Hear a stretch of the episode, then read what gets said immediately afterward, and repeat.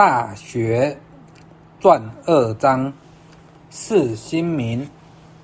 汤之盘铭曰：“苟日新，日日新，又日新。”汤告曰：“作新民。”诗曰：“周虽旧邦，其命维新。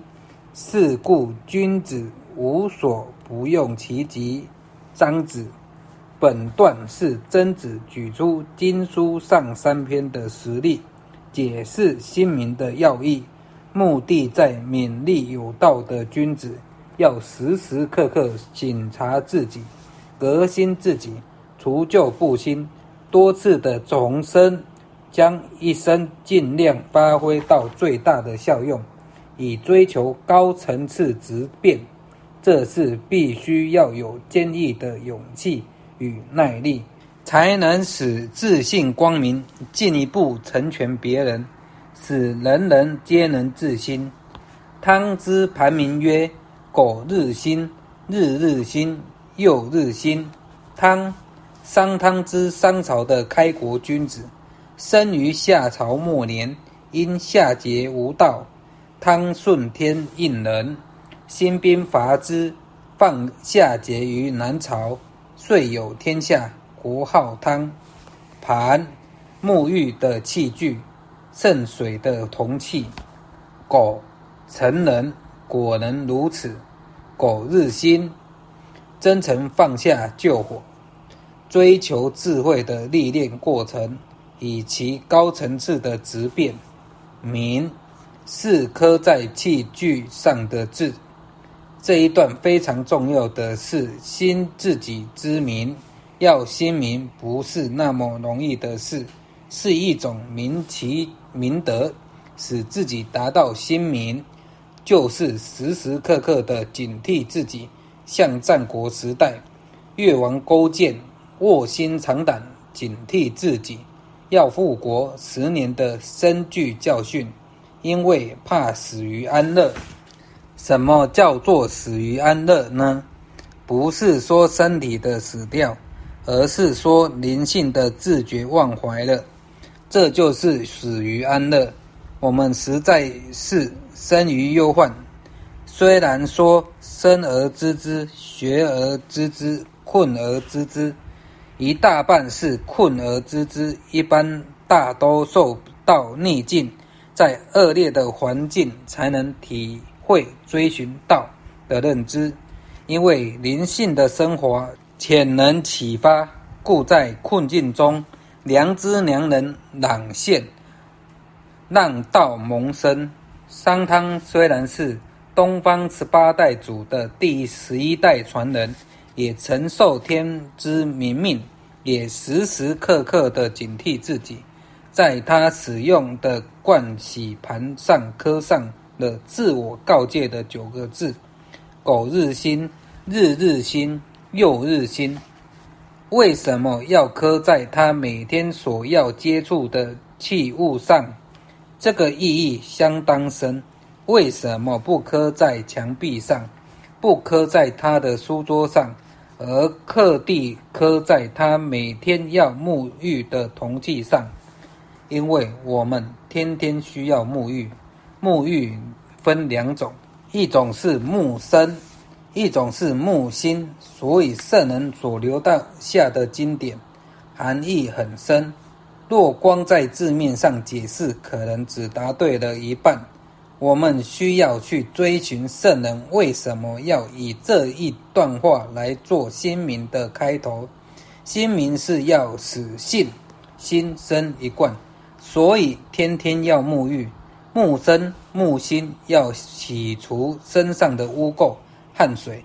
每一次沐浴时，内外必须干净清净。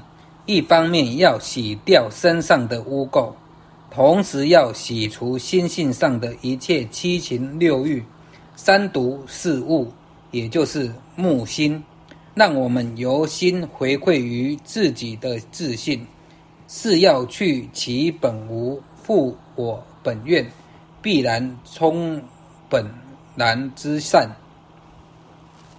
康告曰：“作新民，作是奋发振作、自我激励之意。新民就是革新自己，使之民心见性，自新而充满朝气。同样一个人，何谓新民与旧民之称呢？色身虽是原旧，但是经过格物致知之后，本性光明，改变气质，将过去不良的思想习惯全部革新，改过自新，其行为言行和以往不同，有如改头换面。好像另一个新人一样，所以说做新民就是革新自己，成全别人，也就是自度度人，鼓舞自我振作，除旧布新，使本性圣明无染。诗曰：“周虽旧邦，其命维新。”《诗经·大雅·文王篇》上说，周朝虽然已是千余年的古老邦国。到了文王之时，却能战战兢兢，日兴其德，其德又能泽及天下百姓，最后终能能够承受天府的使命，以德性来教化百姓。这一段，我们把它转到自信来，末世的修道士，已经不知生死轮回几万年，迷昧太久，所以是旧邦。可说已是几万年的老头子了，因为轮回又轮回，已是很旧了，所以是旧邦。不尽的天恩师德，上天降道，让末世的修道士都能求道、修道、行道，其命为心。我们能有复信、超生了死的机会，但这是最后一次，已经是末后一着。最后一班车要搭上去，幕后一早表示时不我与，很紧迫的，希望我们改变自己的自信，一定要有时时刻刻警惕的作用。苟日新，日日新，又日新，完了以后来做新民。